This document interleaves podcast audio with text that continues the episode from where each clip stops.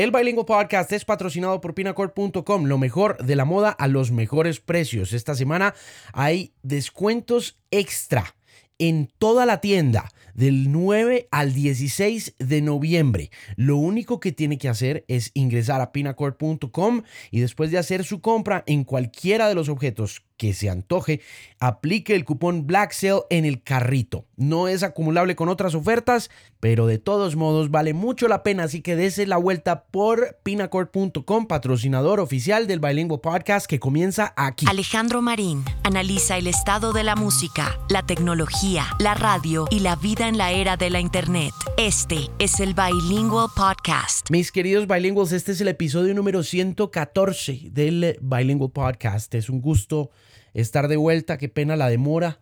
A aquellos que están pendientes, a aquellos que escriben, a aquellos que se reportan y a aquellos que no también y que descargan el podcast a través de las diferentes aplicaciones o a través de themusicpain.com. Muchísimas, muchísimas gracias y aquí estamos de vuelta con el episodio 114. Quiero saludar muy especialmente, hablando de eso, de oyentes que están en otras partes del mundo descargando este podcast, a William Jaimes que me escribió hace como 10 días, el 5 de noviembre para ser exactos, y me dice, hola Alejo, mi nombre es William Jaimes y la única razón por la que escribo es para darle las gracias por el esfuerzo que hace para producir cada uno de los podcasts. Soy nuevo en el tema y los sigo todos los días en Mañanas X. Vivo en los Estados Unidos desde hace dos años y manejo tractomula en este país. Resido en San Antonio, Texas y es gratificante escuchar una voz conocida aún en los lugares más apartados de todas las grandes ciudades de este país. El último podcast que escuché fue el que hizo con Fat Sugar Daddy. Sí, ese fue el 113. Iba manejando por un desierto en Arizona. Hasta ese día no tenía ni idea de quién era ese man y más aún el colectivo al que pertenece. Parce, después de terminar el podcast me puse a buscarlos en Spotify y qué putería de sonido. Desde que estoy manejando, lo único que trato de hacer es buscar nueva música, escuchar historias y podcasts de diversos temas, cosas que cada día se hace más compleja para que mis viajes se hagan más cortos. Y de todos los que escucho, el suyo es de mis favoritos. De verdad, parcero, que le haces un aporte muy grande a las personas que como yo no sabemos mucho de muchas cosas. De nuevo, parce, mil gracias por esa dedicación y espero que nunca deje de hacerlos. El podcast está más vivo que nunca y gracias a personas como su merced. Un saludo muy grande a todos y aunque no sé si algún día lea esto, no me quería quedar con las ganas de decirle gracias.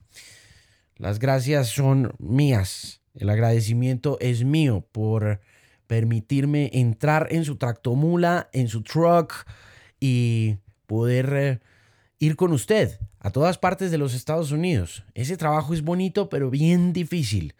Y mm, pues es bueno saber que soy compañía de un profesional del camino. On the road again, my friend. Mi querido William, le mando un abrazo muy grande, muchas bendiciones. Es un gusto tenerlo acá siendo parte de esta comunidad de oyentes de podcasting que cada vez crece más en Colombia y que veo que entusiasma a mucha gente. Veo mucho disjockey y exdirector de emisoras por ahí probando el podcast cuando en algún momento dijeron que no tenían tiempo y que les parecía muy poquito, muy poca cosa. Bueno, no está mal, no está mal. Hay que meterse en el mundo del podcasting, eso es chévere, sobre todo los que somos radiodifusores profesionales, pues deberíamos explorar en algún momento el podcast como una conversación con gente que de pronto quiere algo más, que quiere escuchar charlas interesantes, opiniones distintas y por eso también existe este podcast, el Bilingual Podcast. En el episodio número 114 está invitada muy especialmente una mujer llamada Mon Laferte o Mon Laferte. Yo no sabía mucho de Mon Laferte hasta que vino a Colombia hace más o menos unas dos semanas previas al lanzamiento de su sexto disco que se llama Norma. Así se llama ella también, ese es su nombre de pila. Ella es chilena, pero lleva mucho tiempo radicada en México y he oído hablar de ella por amigos y por expertos de la música. En particular recuerdo que la primera vez que oí hablar de ella fue por Pedro Luis Casadiego de Universal Music, a quien le mando un abrazo muy grande y también le extiendo mi agradecimiento muy profundo por haberme hecho parte de esta rueda de prensa en la que tuve la oportunidad de conocer a Mon y me dijo que lo que había sucedido y lo que había visto en Rock al Parque no tenía precedentes en su mente porque si bien Mon Laferte no es un staple de la cultura de radio y por lo tanto a veces ese tipo de artistas que no entran a esos circuitos son subestimados por su ausencia de la, eh, del brillo comercial, de la luz comercial. a a Mon Laferte le había ido muy bien en esa edición de Rock al Parque, creo que fue en 2015. Y en efecto lo que ha pasado con Mon Laferte es como esas cosas reales que pasan en la música y que no necesariamente están atadas al circuito de radio al que pertenecemos personas como yo.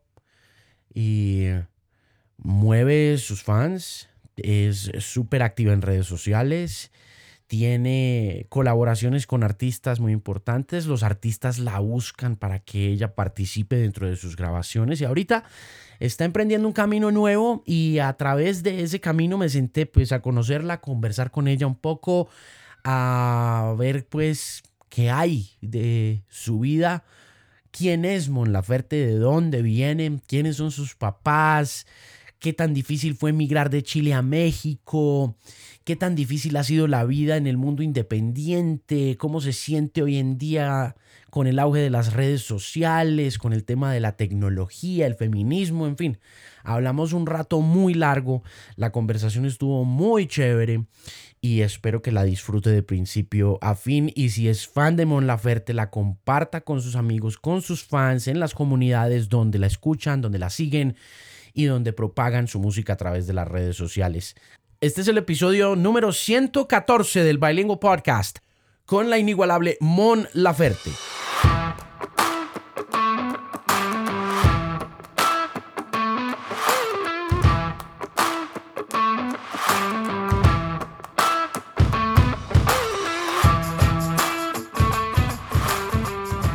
¿Cuántas entrevistas has hecho hoy?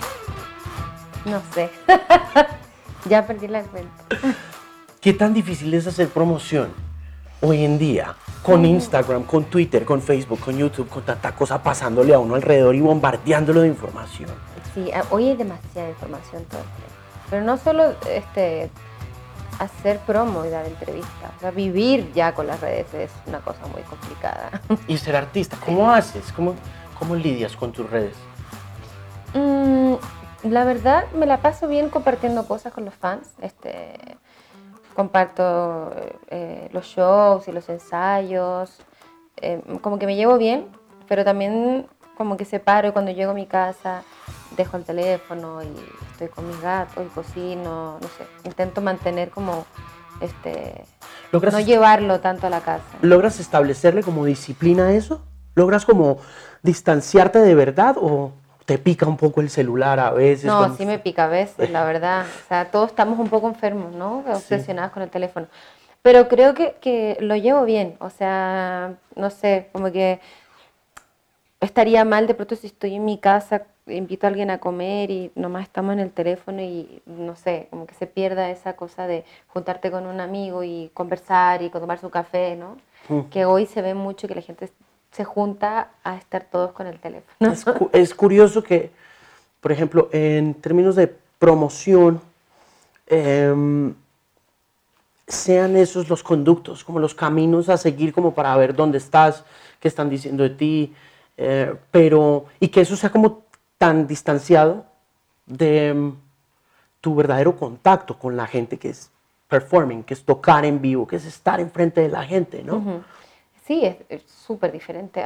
Además que creo que hoy este, mm, hay muchos filtros, ¿sabes? Todo el mundo se pone mil filtros en la cara y, como que se puede mentir mucho las redes sociales, ¿no? se pueden hacer muchos trucos, la verdad. Em, y cuando llega el momento del concierto, ahí es como la hora de la verdad. Ahí ves al artista que te gusta y tiene que tocar y entonces no hay, no, no hay filtro, no hay red social que, que, que, pueda este, transformar, ¿no? Eso es lo bonito también, que no se pierda el concierto. Ojalá que no, a lo mejor algún día ya ni siquiera van a ver concierto, ¿no? Va a ser todo digital. Sí, yo... eh, Van a vender tickets para que lo veas desde tu teléfono, en tu cama. Vi, vi hace poco, mira que vi a Childish Gambino. eh, en el disco de Gambino que se llama Awaken My Love, que es una caja así grande en vinilo, y trae unas gafas para hacer realidad virtual y puedes ver tres canciones de Gambino, bajas una aplicación al celular y pues estás al frente de Childish Gambino. Da un poco de susto eso, ¿no? Me encanta. A mí la verdad, te voy a decir la verdad, a mí me gusta la tecnología. Sí me asusta un poco, me asusta como la, la despersonalización, que la gente cada vez está más en sí mismo y yo, yo soy bastante así, la verdad. Eh, soy muy de, de, estar con mi gente que quiero, pero si, si voy bajando el elevador, prefiero no encontrarme a nadie para no saludar, ¿no? Es un poco así la gente ahora. Sí. La gente quiere estar en su teléfono. A mí me emociona la tecnología, no sé en qué va a parar. Este, puedes ponerte esto de las gafas o hay cosas que son mucho más extremas como hace poco vi un trasplante de cara y ya cosas que van mucho más allá. Este, me emociona también pensar qué es lo que va a pasar cuando yo tenga, no sé, si llego a los 80 años, ¿en qué vamos a estar? Mm, ¿Dónde vas a estar? ¿Qué vas a estar tocando, por ejemplo? Yo hace poco vi también... Voy a estar tocando el aire porque va a ser como una nueva forma de tocar música. Uno nunca sabe, de pronto llega hasta allá la tecnología, claro. ¿no? Porque, yo creo que sí. Porque hace poco estaba viendo que ya te implantan una brújula. Ya tenés una brújula como en el pecho y ya te dejan en la mitad de un bosque y, la, y el cuerpo mismo como ¿Sabe? que te vibra. ¡Ah! No, sí. qué increíble. Un poco de cibernética. ¿Te gustaría tener algo así? No, en mi cuerpo no. La ¿No? verdad no, no. Hasta allá no. Hasta ahí no.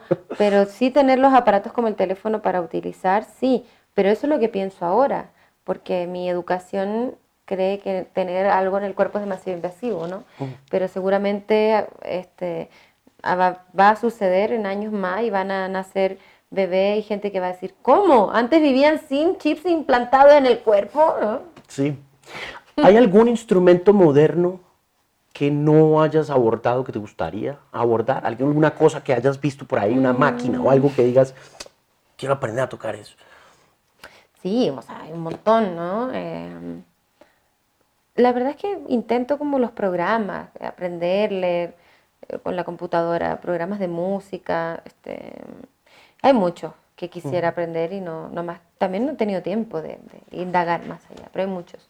¿Sientes que, volviendo a ese tema de la promoción, de la manera como se distancia un poco la gente de la imagen real cuando está viéndote en Instagram o en Twitter o en Facebook o en YouTube y lo que pasa en, los instrum en, en el en vivo, que um, en algún momento esos instrumentos que te acompañan y que te han hecho vibrante y espectacular eh, se van a acabar?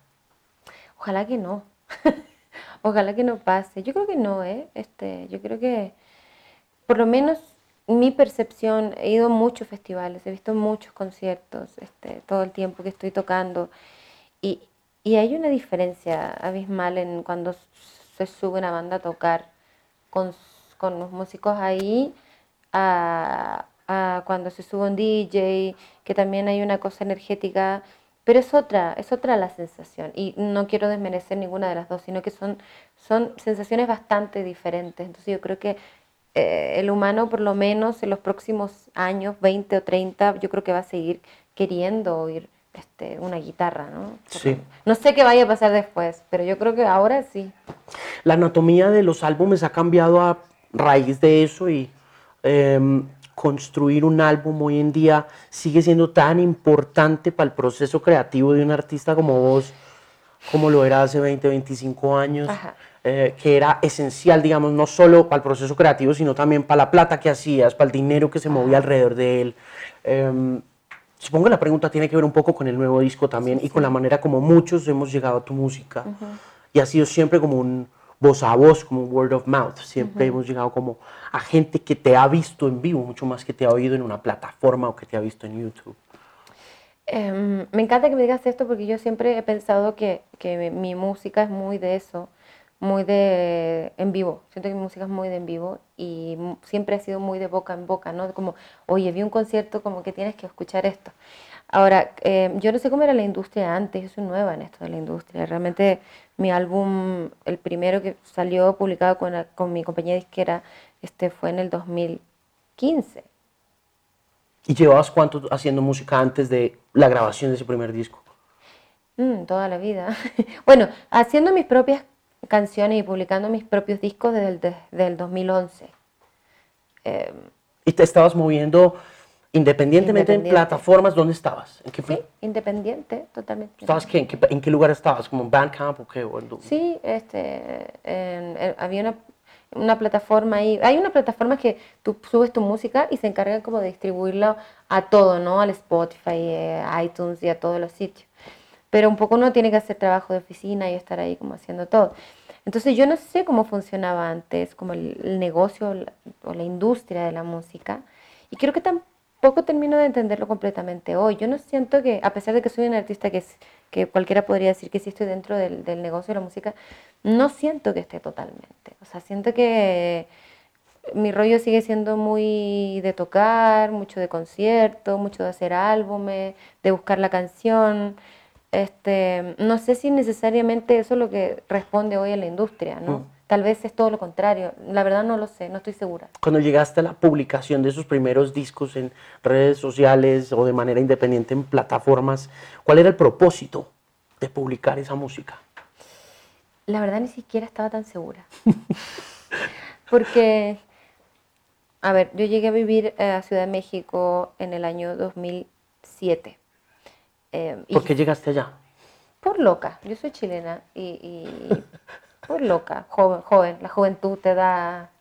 Esa este, licencia. Sí, la, juventud te da licencias. Entonces llegué y sabía que quería grabar en algún momento de mi vida mis propias canciones, porque me la pasaba tocando en bares, covers, ¿no? Música de, otras, de otros artistas, covers de música de clásicos del rock o quién sabe, lo que sea. Y yo sabía que quería publicar algún día un disco con mis propias canciones, para saber qué se sentía tener un álbum con tus propias canciones. Pero no sabía cómo, sabía que no quería ir con una compañía disquera porque sentía que iba a tener que entrar de lleno como en hacer algo este, con un compromiso comercial y no me sentía preparada para eso. Entonces fue como, ok, voy a grabar un álbum. Más que nada fueron mis amigos y mi gente cercana que estaba ahí que me decía, graba tus canciones, graba tus canciones. Y entre todos me ayudaron hasta económicamente. Algunos vendieron cosas para que yo pudiera grabar mi álbum. Mm. Em, pero ni siquiera estaba bien segura de lo que quería, la verdad. ¿Estudiaste algo? ¿Paraste de hacer algo para irte para México? ¿Qué, ¿Qué pasó en ese momento cuando dijiste, me voy de Chile, me voy para México? La verdad nunca fui muy estudiosa. Eh, nunca estudié. Acabé este octavo básico en Chile, que es como la primaria, no sé cómo aquí. Eh, y luego me salí a tocar por la vida. Em, toqué en muchos sitios siendo muy pequeña. Mm. Pobre, pobre de mi madre. ¿Qué te dijo la mamá? Quiero saber qué, dijo la mamá. no sé, pobrecita. Yo, era, yo quería tocar y no entendía los riesgos de, de una adolescente andar sola por la vida y mi mamá se la pasaba muy mal y me decía, hija, no hagas esto. Pero también mi mamá entendía que, mi mamá también es artista, yo vengo de una familia de artistas y, mm. y un poco le daba miedo, pero, pero sabía que, que, era lo que yo quería hacer este, y me dejaba, ¿no? A veces sí ponía media, media densa, pero... Sí. ¿Qué hacía la mamá artísticamente? ¿Cuál era su Mira, en mi familia, este, mm, mi abuela era cantautora eh, nunca se dedicó 100% formalmente. Este, mi abuela nació en el año 28, imagínate, y cuando empezó a hacer música, o sea, todavía ni siquiera se podía votar, las mujeres no podían votar en Chile. Entonces ella se casó y tuvo que dejar la música y quedarse en la casa, ¿no? ¿En, qué año empezaron a votar las mujeres en Chile? Yo creo que en el 50, no tiene que haber sido este, mucho antes que eso. O incluso hasta después, no estoy segura, pero yo creo que por ahí, por el año 50. Entonces la abuela nace en el 28, no se puede dedicar a eso, no puede votar, ¿y qué pasa después? bueno, entonces mi abuela no se dedica a la música, se dedica a tocar en casa, pero era cantautora, este, toca la guitarra, cantaba bellísimo. Y luego mi mamá este, también canta muy bien, nunca se atrevió a cantar en público, pero escribe poemas muy bonitos, tampoco nunca los publicó. Mi papá también cantaba y fabricaba instrumentos y él ahora se dedica a la pintura, es pintor. Un poco como que todos en mi familia eran artistas, pero ninguno realmente eh, vivió o pagó sus cuentas de eso, ¿no? Sino que era más un hobby. Claro. Nunca tuvieron tampoco lo que decías hace un rato en otra entrevista, como esa apertura también global en la que pudiste haber nacido tú, que fue ya un poco como este mundo muy globalizado donde finalmente puedes tomar esa decisión muy arriesgada que ni tu abuela ni tu mamá hubieran podido tomar de coger un avión y... Claro, porque también la información estaba un poco más a la mano, ¿no? Eh, la televisión, este, yo crecí viendo como MTV y era todo muy irreverente, entonces podías ver lo que pasaba en el mundo, ¿no? A través de la televisión. Eh, pero yo pienso en ahora, ahora ya la información sí es mucho más instantánea con los teléfonos inteligentes. Antes cuando quería yo, por ejemplo, saber cuáles eran los acordes de una canción que quería tocar, eh, en realidad tenía que sacarlos de oído. O sea, no había otra forma. O buscar un cancionero de en papel, ir y, caminar hasta encontrarlo, o ir a la biblioteca si querías tener alguna información. Ahora en realidad hay tutoriales en YouTube, están los acordes en internet de cualquier canción que quieras. O sea, hoy la información está mucho más a la mano. Mm, la información, la distancia, los espacios, el tiempo y la toma de la decisión de migrar, que tampoco es algo fácil, ¿no? Porque a donde quiera que vayas, no importa que estés en América Latina, si te vas de un lado para otro, eres un inmigrante. Sí, totalmente. ¿Qué tan difícil fue eso? Es decir, me voy de Chile, me voy a ir a México. ¿Qué pasó ahí? Es, mm, yo creo que la gente inmigrante siempre es gente trabajadora, que tiene ganas como de salir adelante, eh, de buscar un futuro mejor para sí mismo o para su familia. En mi caso era un poco para mí en lo artístico, pero también apoyar a mi familia económicamente. Yo vengo de, un barrio este, de clase trabajadora, entonces em, tiene sus complicaciones. Básicamente es el estar sola, ¿no? En un país que no conoces a nadie. La soledad es muy dura para un inmigrante. La soledad es muy dura y entonces uno empieza a hacerse, a buscar rápidamente amistad para tener como familia, ¿no? Eh, y yo eh, fue un poco lo que hice, como que me, pienso en mí, miro hacia atrás y me doy como ternura de que cualquier persona que quería ser mi amiga, yo sí, sí, sí, sí, porque me sentía muy sola, ¿no? Al principio, sobre todo. Yo creo que eso es lo más duro. De ahí, ¿cómo empieza a producirse el disco? ¿Que ¿Esos amigos te ayudan a construir ese disco o esto es todo un do it yourself, una cosa independiente total? No, pues mi primer álbum, este que salió en el 2011, yo tocaba en bares. Em, y me estás preguntando de ese álbum, ¿no? Sí, claro, de ese primer disco este, yo tocaba en bares, tocaba eh, repertorio rockero y entonces empecé a tener fans de, me seguían por, por, mi interpretación, ¿no? Y entonces iban todas las noches a escucharme cantar y entonces me empecé a ser amiga de algunos y de pronto a alguno le cantó una canción, alguna amiga. Y entonces todos me decían como, deberías grabar esas canciones, deberías grabarlas, deberías cantarlas aquí en el bar. Em, y yo creo que fue por, por la buena onda de, de, mis amistades que me empezaron a convencer. Entonces un día dije, bueno, sí, voy a grabar este álbum. Hablé con, con un amigo que era el que se veía que tenía más dinero de todos y le dije, a ver, que me quieres apoyar y hagamos como un trato, yo cuando venda los discos te doy algo, no sé, este, tratando de negociar, porque uno se tiene que volver un poco una empresaria. Y él sí, no te preocupes, y me dio un dinero. Entonces otra amiga me dijo, yo también te apoyo. Vendí una guitarra, este, vendí un ampli que tenía, pedí prestado por aquí. Y bueno, junté el dinero y grabé el primer disco. No tenía idea cómo grabar un disco. Eh, yo fui un poco la productora con, con, eh, el guitarrista de mi banda, entre los dos. Pero también como poco jugando sin saber lo que estábamos haciendo, ¿no? Ese fue el primer, el primer ititito. ¿Te acordás de los primeros fans? Sí, claro, me acuerdo. Y hay algunos que hasta el día de hoy este, siguen siendo fans. Sí, sí, sí. sí. ¿Tienes contacto con ellos todavía? O? Sí, hay gente que todavía... Aparte que yo sigo viviendo en la Ciudad de México, a pesar de que es una ciudad muy grande, en realidad como que todo se mueve casi que en el mismo sitio, entonces eh, sí, a veces cuando salgo en la noche a ver alguna banda, me topo con algunas personas. Hmm. El cuento de, no sé si has oído el cuento de las 10.000 horas que hay que eh, ejecutar para volverse un experto en su oficio. ¿Pasaste esas 10.000 horas en ese proceso? No sé. no, sí, ¿quién está contando? Pues nadie va no a contar. sé, pero no sé si me sienta como una experta en el proceso, pero siento que cada álbum, ahora este, este disco es mi quinto álbum, pero siento que cada uno se va aprendiendo. También yo soy muy dura conmigo. Siempre que termino un disco, digo, ay, me hubiera quedado mejor, ¿no? O sea, todo el tiempo estoy sufriendo con respecto a mis álbumes. O sea, los termino y me encantan y pasan un par de meses y ya le empiezo a encontrar todos los defectos. Entonces, siento que me faltan las horas para llegar a decir como, ok, Ahora sí me siento una experta. Sí. No me siento así todavía. Los defectos con los que vas aprendiendo a entender tu nuevo álbum se vuelven más llevables cuando los pones al servicio de la gente en vivo, en tarima o no? Sí, porque también este, mm, toma mucho sentido las, las canciones, mis canciones son muy personales, ¿no? casi todas. Este. Entonces toma mucho sentido cuando estamos tocando en vivo, cuando se conectan otros músicos y ponen todo su amor, toda su energía y virtuosismo en tocar. Pero no solo eso, sino que también la gente hace suya las canciones, las usa este, en sus fiestas o no sé, por ejemplo, hay canciones, muchas canciones mías que ponen cuando la gente se casa, este, no sé, ahí toma mucho más sentido y, y, como que aprendo a soltarlas también y no ser tan dura, porque si finalmente esa canción conectó con un montón de gente y forma parte de sus vidas, es como, bueno, ya, como que ya eh, logró su, su, cometido, ¿no? La canción, tiene un sentido. ¿Cómo invitas a los músicos a que hagan parte de una experiencia tan personal, que sigue siendo como tan íntima, pero que finalmente va convirtiéndose en eso, como en un lenguaje universal de la gente que va y te ve, que te oye, que compra los discos? ¿Cómo llegan los primeros músicos? ¿Cómo dices, escoja a este, escoja a este, escoja a este? Mm, no sé, por ejemplo, los primeros integrantes de mi banda eran los con los que tocaba en los bares, ¿no?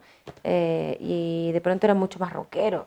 Y mi música no es tan rockera, pero por ahí en mis primeros álbumes tenían algo más de rock, pero era porque también estaba con ellos, ¿no? Este, y, luego, no sé, conocí a alguien y eh, soy como que me enamoro, yo creo, de la gente que está tocando conmigo. Veo a alguien tocar y es como que, ¡ah! Me encanta y voy y le digo, ¿quieres tocar en mi banda, no?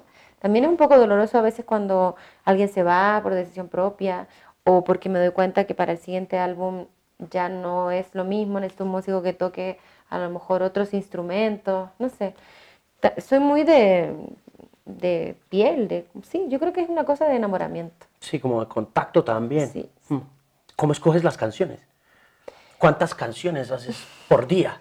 porque los músicos como tú tienen esta cabeza así andando todo el tiempo al ritmo de alguna cosita que pasó y que se vuelve una canción. No siempre, o sea, hay veces que pasan meses y no hago ni una canción. Ok. Y a veces estoy diario haciendo canciones, ¿no? Depende también, este... Yo también soy muy como lunática. Eh, no solo me gusta escribir canciones y tocarlas, sino que me gusta, me gusta pintar, me gusta eh, escribir otras cosas, eh, escribir cuentos, me gusta cocinar, entonces a veces como que no estoy en la música y estoy solo en la pintura.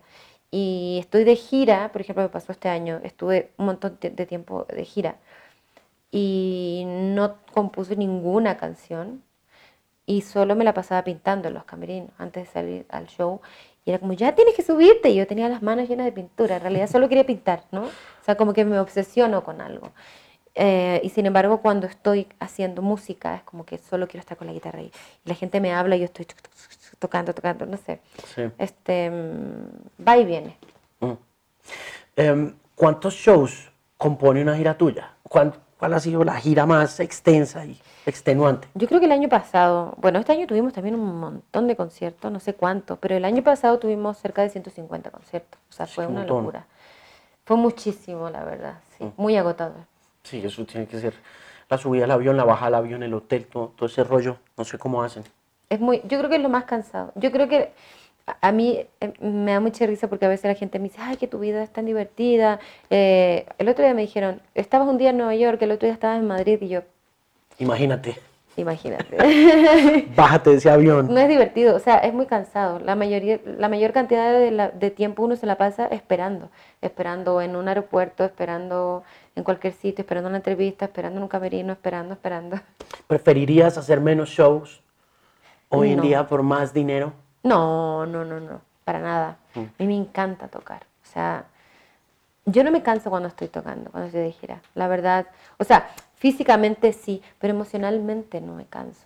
Me siento preparada para tocar. Me divierte demasiado tocar. Hay artistas que no les gusta dar tantos conciertos, que, tienen un conflicto ahí con, eso. Y yo no, yo me, yo me la podría pasar de gira tocando. A mí por ahí lo que más me cansa es esto, por ejemplo, las entrevistas y todo. Pero tú me has hecho una entrevista increíble, así da mucho gusto, la muy, verdad. Muy querida, eres muy amable. De verdad, te lo digo de verdad. ¿eh? Este, entonces, esto es más cansado, ¿no? Como hay algo en mí que también piensa y dice, Ay, siento que tengo que salir como que a venderme. Y en realidad las canciones hablan por sí solas. Claro. Uno, uno quisiera que las canciones o que lo que uno hace hablara por sí solo, pero finalmente te toca hacer el proceso de venderte y venderte y venderte una y otra vez, porque si no, pues en este montón de cosas que te están vendiendo, te desapareces un poco, ¿no? Finalmente siempre pienso, este, para hacer lo que más me gusta, que es tocar, que es lo que más disfruto definitivamente, eh, tengo que estar de gira de medios y hacer todo este tipo de actividades, pero no me puedo quejar, tengo un trabajo increíble. hay gente que tiene que trabajar mucho eh, en un trabajo que no le gusta, que odia a su jefe, eh, por un sueldo mísero, y yo la verdad hago lo que más me gusta, soy afortunada, lo agradezco. Sí, hay otra cosa también, y es que los músicos que quizá oigan esta entrevista y que vean esta entrevista, muchos de ellos creados también un poco en tu generación, en tu era, em, sienten que todo es perfecto, ¿no? Como que ven todo desde Instagram, ven todo desde el live, desde lo aparentemente fácil que es llegar allá, pero cuando llega el momento de hacer 150 fechas, creo que ya has alcanzado como un nivel de experiencia y de madurez bastante importantes. ¿Qué dices tú a esa gente como que está que cree un poco que YouTube va a ser como la puerta que se abre a la fama y ese tipo de mm, cosas. Yo creo que no hay que quedarse con el espejismo de la fama. O sea, no, no tiene sentido. Hay mucha gente que cree que eso es ser exitoso, ser famoso, tener números. ¿no? Hay una cosa bien dura que hoy miden a las personas por los números. A mí me ha pasado, de verdad, conocer a alguien, ah, Mon Ferte, mucho gusto, y, y ser un poco distante. Entran a mi Instagram, ven mis seguidores y ya me tratan mejor. Bueno, eso no está bien, o sea, que no se queden con ese espejismo, ¿no? De, que ese es el éxito. Pero también hay una cosa real, como que siento que todos estamos preparados para, para el fracaso, para que nos digan que no, para que no nos vaya bien. Yo un poco me acostumbré toda la vida a eso, ¿no? Eh, a tocar en el bar y decir, oiga, ¿puedo tocar mis canciones? No. Y ir a un sitio y que me dijeran que no. Pero yo creo que la gente no está preparada para que te digan que sí. Yo creo que es mucho más duro eh, el éxito. Sí, yo creo que mucho más duro. O sea, porque no es un éxito y, ya, o sea, genera un compromiso. Eh, es un trabajo y hay muchos compromisos, hay mucha gente trabajando. O sea, yo no es que me la pase sola eh, divirtiéndome y subiendo historias a Instagram. O sea, yo tengo una banda y un equipo de trabajo grande y, está la, gente que trabaja en la comedia de esquera y está, y, o sea, y en cada país hay un equipo que trabaja. Entonces, eh, yo no puedo un día decir, oye, no, sabes que estoy cansada, no quiero dar el concierto. Sí. Hay que dar el concierto. Claro, tienes que hacerlo sí o sí. Sí o sí. Mm. Em, en la entrevista anterior te oí hablar de reggaetón y te quiero preguntar por cómo el reggaetón se ha ido tomando al mundo de una forma, por lo general, todas las cosas tienen un lado bueno y tienen un lado malo. Nunca hay como, aunque estemos en esta era de la polarización y lo veamos algunos blanco y otros negro, siempre hay una mitad. A mí no me parece, o sea, no siento que sea todo blanco o negro. No, por eso te digo, la mayoría de la gente, vivimos en una era en la que o eres de izquierda o eres de derecha, no puedes estar en el centro, no puedes estar en la mitad, pero en realidad la verdad está por ahí, ¿no?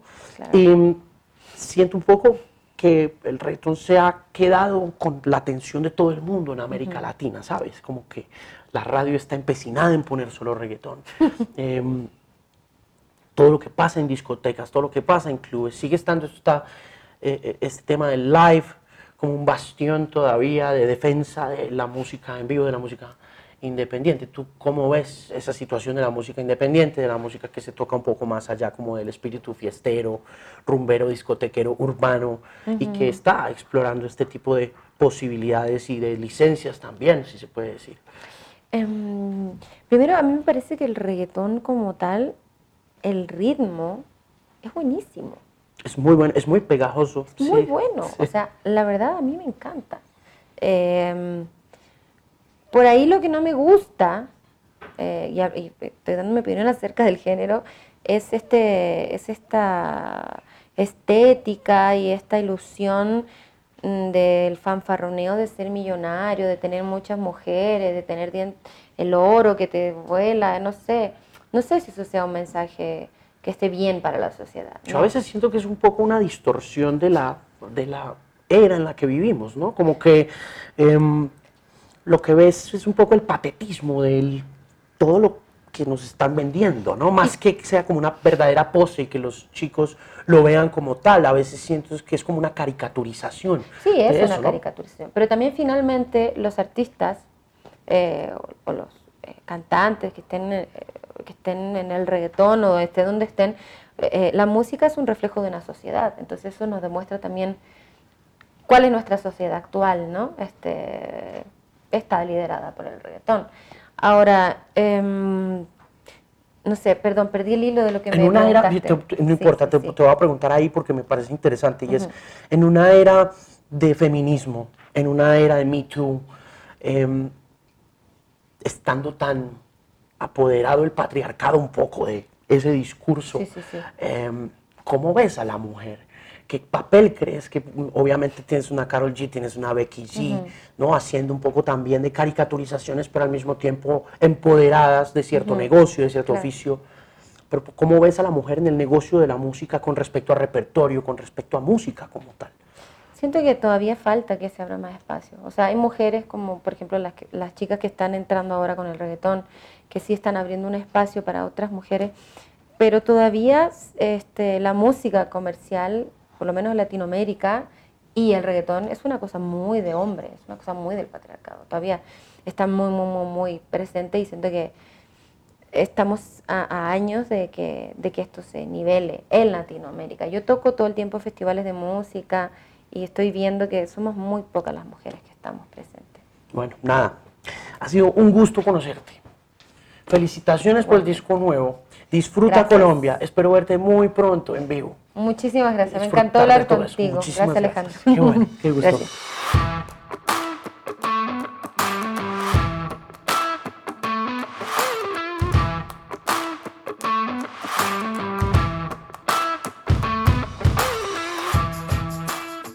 Muchas gracias a Mon Laferte por haberme dado 30 minutos de su tiempo, una agenda muy apretada de carácter periodístico la que tuvo hace un par de semanas y fui el último en esa agenda y siempre es difícil ser el último en una cola de periodistas cuando un artista está de promoción de un nuevo disco, pero ella, toda una princesa, me atendió muy bien y me conversó muy rico. Quiero agradecerle de nuevo muy especialmente a ella y a usted por haber llegado hasta el final de este podcast que es patrocinado por pinacore.com. Lo mejor de la moda a los mejores precios. Recuerde que todo el mes es Black. Descuento secreto en toda la tienda con el cupón Black Sale. No es acumulable con otras ofertas, pero en la semana de noviembre 9 al 16 tendrá usted un porcentaje muy especial de descuento en toda la tienda. Si queda intrigado, aplique el cupón Black Sale en el carrito y visite pinacord.com, patrocinador oficial de este bilingüe podcast que usted puede encontrar en diferentes plataformas, las que usted prefiera. Spotify, como Alejandro Marín, el podcast. En Apple Podcasts me encuentra como Bilingual Podcast. Ese todavía no ha cambiado de nombre, pero ahí me encuentra siempre. Por favor, suscríbase y si me puede dar una reseña, una valoración, se lo agradezco muy especialmente también. Y en la página web encontrará también la entrevista en video subida a un canal de YouTube que acabo de abrir. Yo sí soy muy malo para ese tema de YouTube debo confesar que le tengo mucha pereza por todo lo que ha pasado con los fenómenos jovencitos y también un poquito con Daniel Sampero Espina. Pero pues le respeto su trabajo y todo ese rollo, pero de todas maneras el solo hecho de acercarme a YouTube me produce como una especie de escosor maluquito. Y disculpen que suene mucho el micrófono, pero es que estoy estrenando un micrófono y cuando uno está estrenando micrófono no sabe nunca cómo usarlo ni cómo ponerse ni nada y estoy además por aquí metido en un escaparate para poder lograr algo como de acústica decente, entonces mil disculpas por esos eh, temitas de sonido. En todo caso, la entrevista con la oferta en video está en el canal de YouTube y está embebida en el blog. Y si usted se quiere contactar conmigo, si me quiere enviar un mensaje, si quiere oír a alguien, si hay alguna cosa puntual de la que quiera conversar, visíteme y escríbame a alejandromarin.com y por supuesto, para todas las inquietudes, todos los episodios previos de este podcast, noticias, playlists y mucho más, visite siempre themusicpain.com, una voz confiable en la música.